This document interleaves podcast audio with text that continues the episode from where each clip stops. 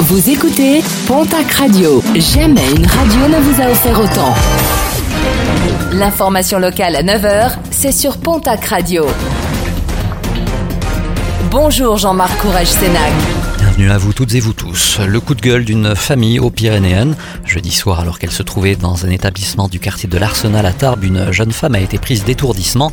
Fort heureusement, rien de fâcheux n'est arrivé. Sa famille et elle suspectent une administration de GHB à son insu, l'occasion d'alerter les plus jeunes sur les réseaux sociaux. L'évacuation de plusieurs dizaines de personnes hier matin à Bagnères de Bigorre. En cause, la rupture d'une canalisation de gaz, une fuite difficile à repérer, la canalisation se trouvant sous la chaussée. L'intervention des agents a duré plusieurs heures.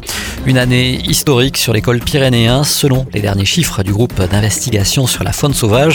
Pas moins de 3 millions de palombes ont été comptabilisés sur les quatre sites du Pays Basque qui permettent ce comptage et presque la moitié de ces palombes ont été comptabilisées sur une seule journée, celle du 2 novembre, un chiffre exceptionnel du jamais vu depuis plus de 20 ans. Les résultats sportifs de ce week-end avec en rugby les résultats de la huitième journée de National 2, Hoche et Niort ne peuvent se départager, 19 partout. Florence ramène une défaite de Périgueux, 21 à 5. Victoire d'Anglette sur Floirac, 27 à 17. Tyros se fait battre à domicile par Saint-Jean-de-Luz, 23 à 26. Lannemezan s'impose sur le plateau face à l'équipe de Limoges sur le score de 30 à 23. Toujours en rugby, des nouvelles rassurantes pour le Bigourdan Cyril Bay.